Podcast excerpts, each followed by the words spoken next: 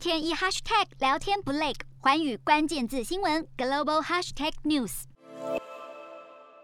德国总理肖兹表示，希望最快今年三月将打疫苗列为国民义务，掀起一场激烈论战。因为让接种疫苗成为国民义务，除了是法律问题，还攸关公民与国家的关系，更关乎自由跟责任。例如，或许在道德上，人们有义务接种疫苗，但如果国家命令每个人都必须接种，这对自由意味着什么？前卫生部长史巴恩提出，疫苗接种义务将遇到一连串问题，包括如果将罚款作为监督方式。那么富有的人就占有优势，没钱的老百姓只能进监狱吗？又或者未来是否被迫持续接种第四季、第五季？整个疫苗义务制影响层面，从自由、责任到宪法、人权，都是左右为难，让德国难以推行全民接种的目标，也因而卡关。全民强制令难解，但也有国家启动相对缓和的政策，只针对比较高的危险族群下达强制令。例如，意大利除了强制医护人员跟教师都必须施打疫苗，也要求所有五十岁以上的民众都必须接种疫苗，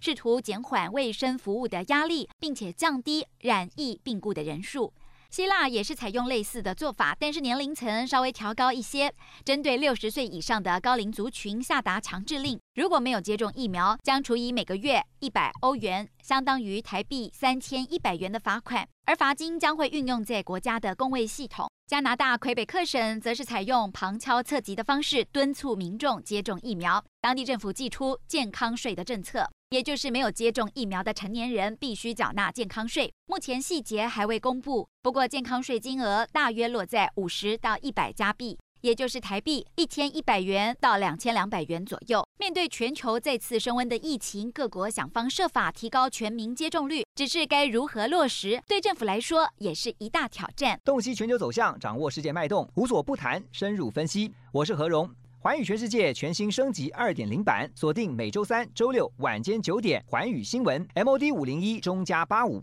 凯播二二二以及 YouTube 频道同步首播，晚间十点完整版就在环宇全世界 YouTube 频道。